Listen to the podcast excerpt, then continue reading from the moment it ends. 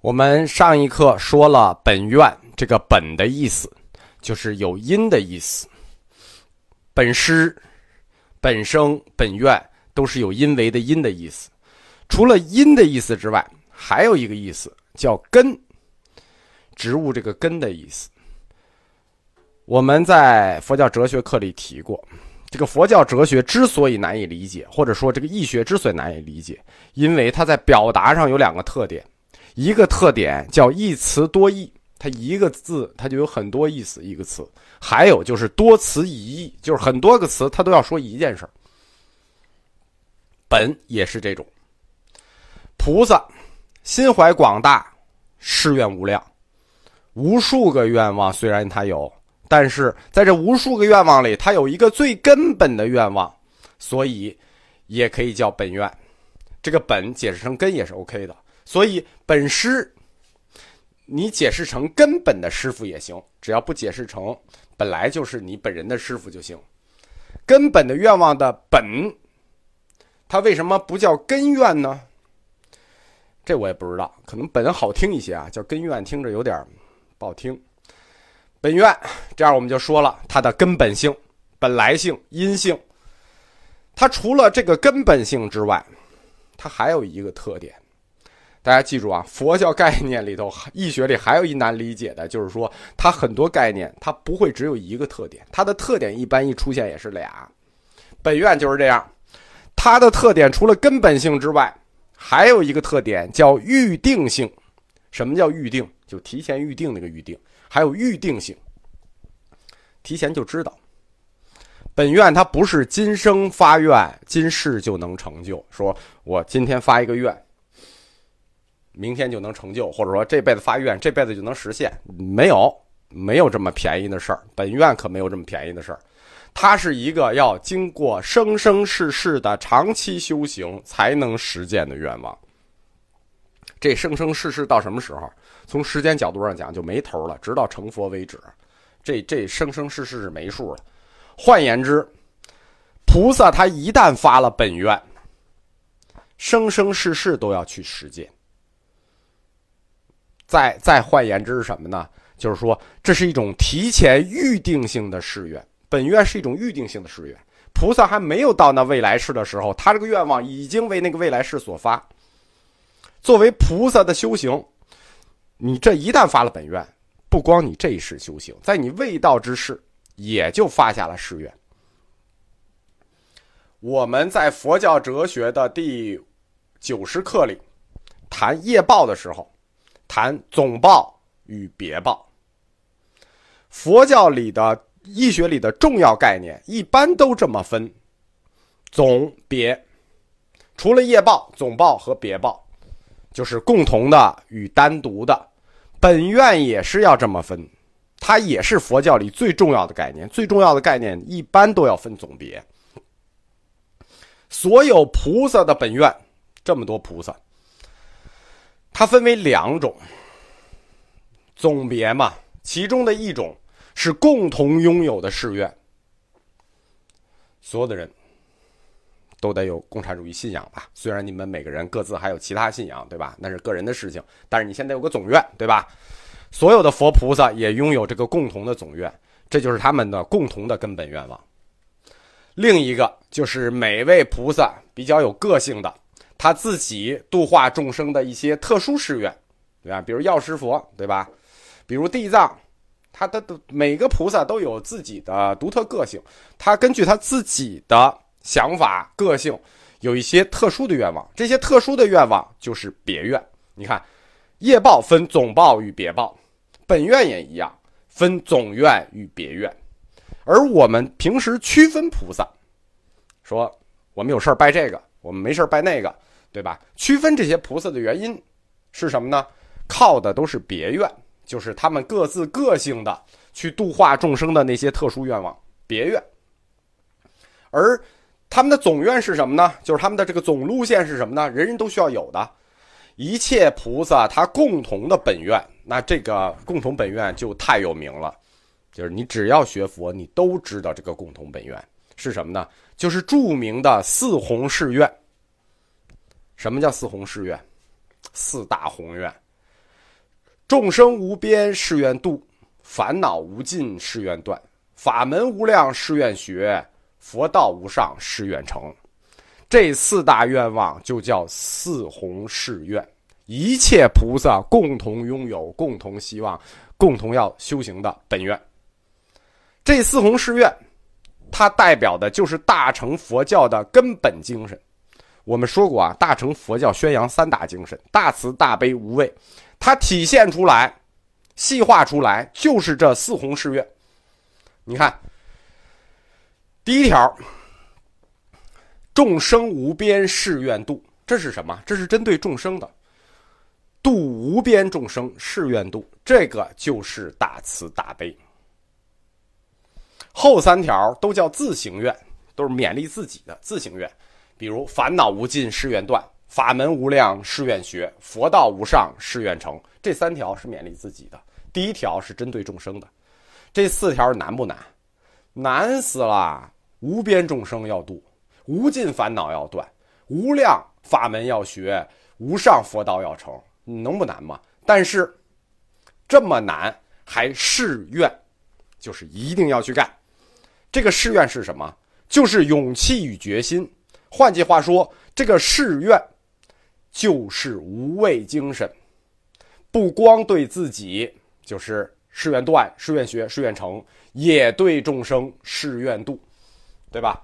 第一条，众生无边誓愿度，这就叫大慈大悲。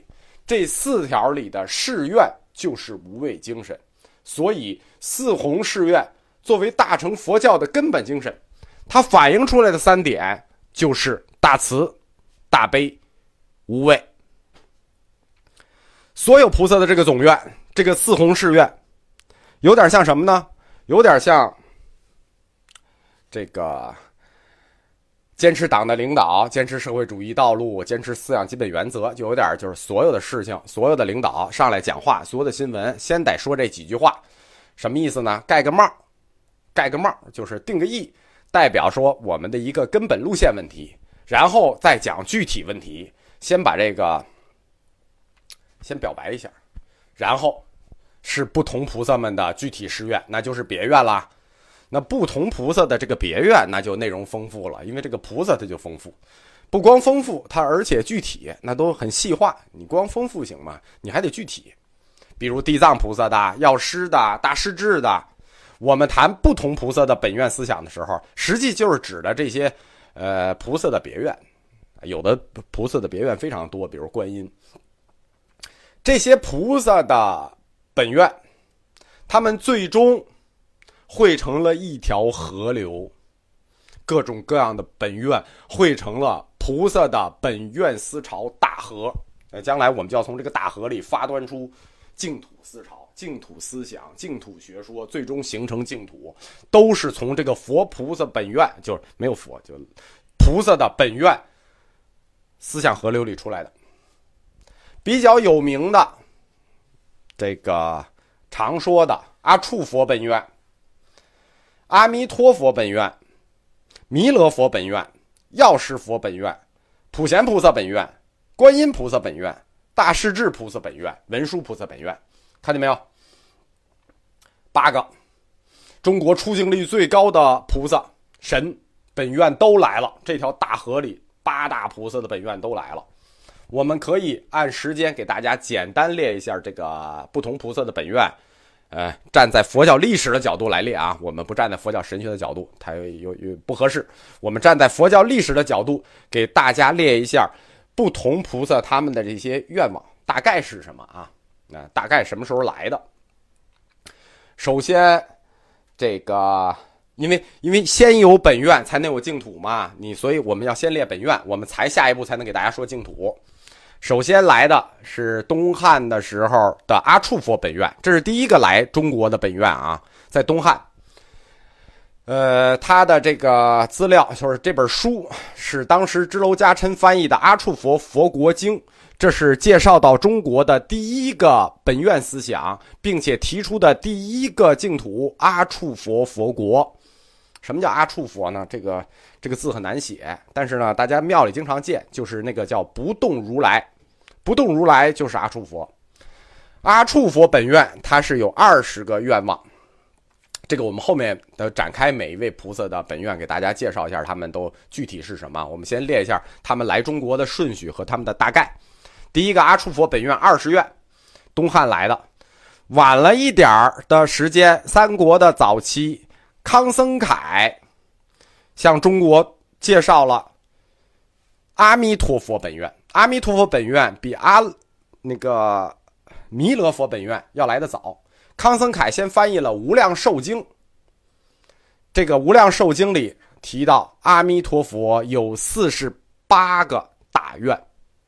这个阿弥陀佛本愿啊，在中国历史上，或者说在佛教资料史上，它是有变化的啊。它不是上来就定型成为四十八愿的，它中间有过二十四愿版本、三十六愿版本，呃，四十八愿版本。但最终我们把阿弥陀佛本愿就最后定在四十八大愿上了。那那个数字，其实这个数字你一听就知道，阿弥陀佛他肯定要赢啊！这四十八条，这条款太多了，他肯定是要赢的。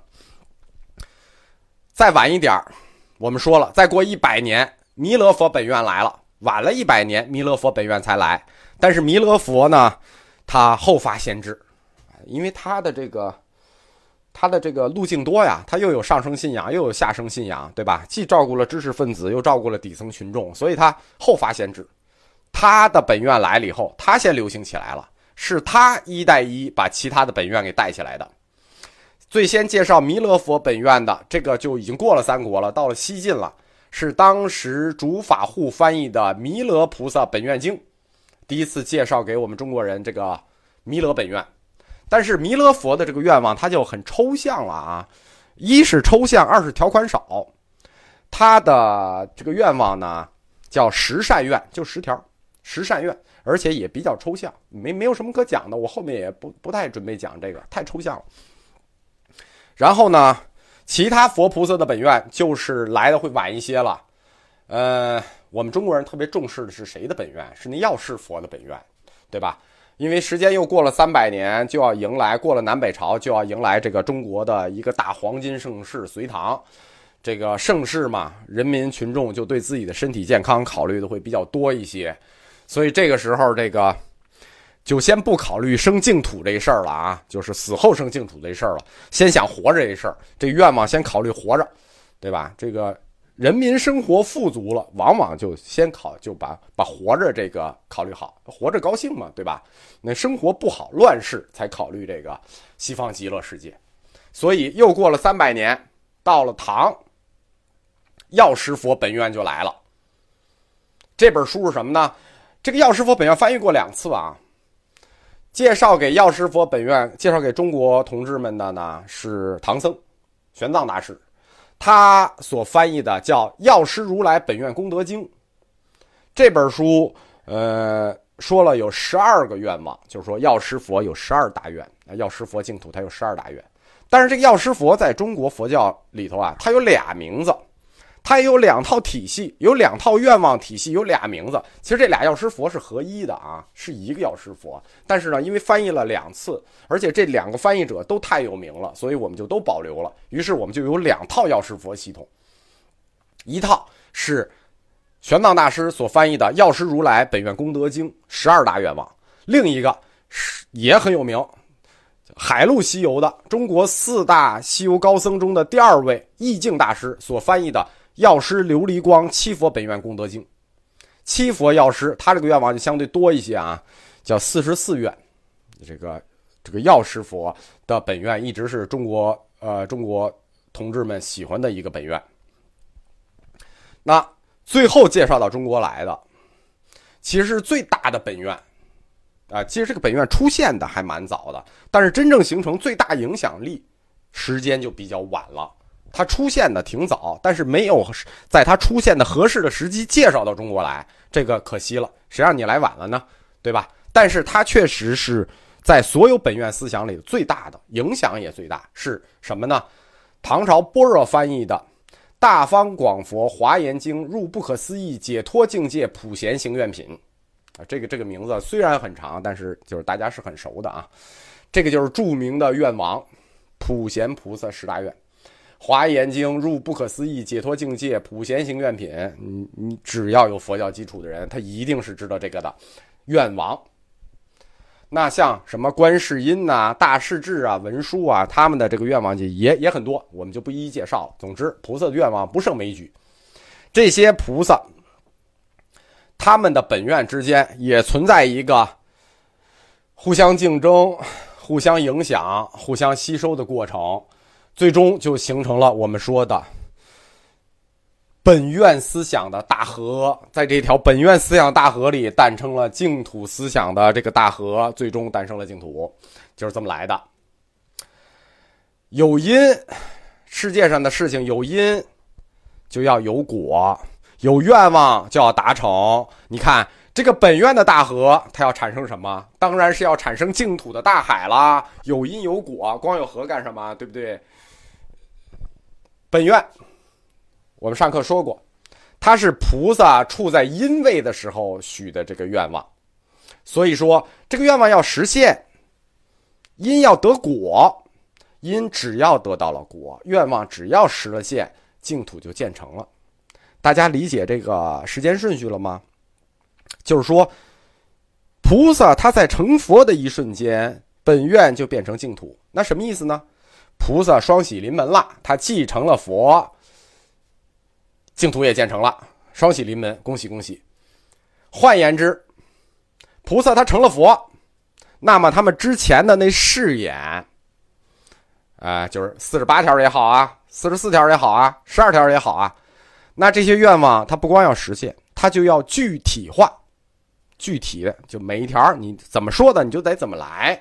这个愿望的具体化就是什么呢？就是净土，本愿因，净土果，菩萨因，佛果。这件事情，我在这两课里已经掰开了揉碎了讲了很多次了。我觉得大家应该肯定是懂了，所以可以一般性的定义就是说，净土就是本愿，本愿就是净土，因果合一。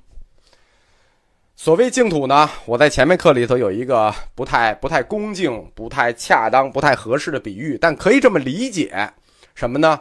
所谓净土，它就是一个房地产项目，啊，不是一般那住宅啊，就是那个一户一户一户，还有好大公摊面积的那那种房地产项目算不上啊。净土这个小区，它一旦建成了，那就不只是菩萨一个人住一大 house。对吧？你就是我们说了啊，像什么天通苑小区啊、通州小区，就那种小区，那一栋楼里住好几十人的，那那不是净土式的小区。净土是什么小区？那都是那个华滨小区那种，全是大 house，一个 house 连着一个 house，全是别墅，容积率低到发指，出门就是那高尔夫球场，就是环境特别好，每个人都有独立住宅。这个小区，菩萨他自己成佛了不说。他就要开始用这块净土去接纳众生来这里生活，都来这个小区生活，每人一户，要接纳众生了。这样，这个净土，它是什么呢？它就是贯彻了自利利他的大成精神。不光他自己有大 house 了，菩萨他也能贯彻利他的精神，每个人都有。这就是本愿、净土、成佛这三者之间的关系。而这些净土，跟房地产的小区一样啊，每个小区都有自己的一个名字，阿处佛、阿弥陀佛、药师佛、文殊佛，它每一个净土为每一个佛所专有，就这个净土里只有它。比如阿弥陀佛净土里，如果你冒出药师佛来，那不对了，不可能，对吧？每一个净土为每一个佛所专有，而在诸多净土之中，谁最好呢？肯定了嘛？阿弥陀佛净土最为优胜，因为它出现的比较晚，吸收了其他本愿思想的精华。我们说净土是本愿的具体化嘛，对吧？你愿望发的越细，你这个净土是不是落实的就越细？所以说，阿弥陀佛净土出现的比较晚，他就对其他菩萨的本愿思想做了一个总结，达到了净土具体化的一个最高峰。我们前面说过，对吧？阿弥陀佛净土，我刚才给大家排序，它出现的比较晚，但是还有比它出现的更晚的，对不对？那是不是这个净土出现的越晚，或者说这个菩萨的净土思想出现的越晚，他就越好呢？那可不是这样。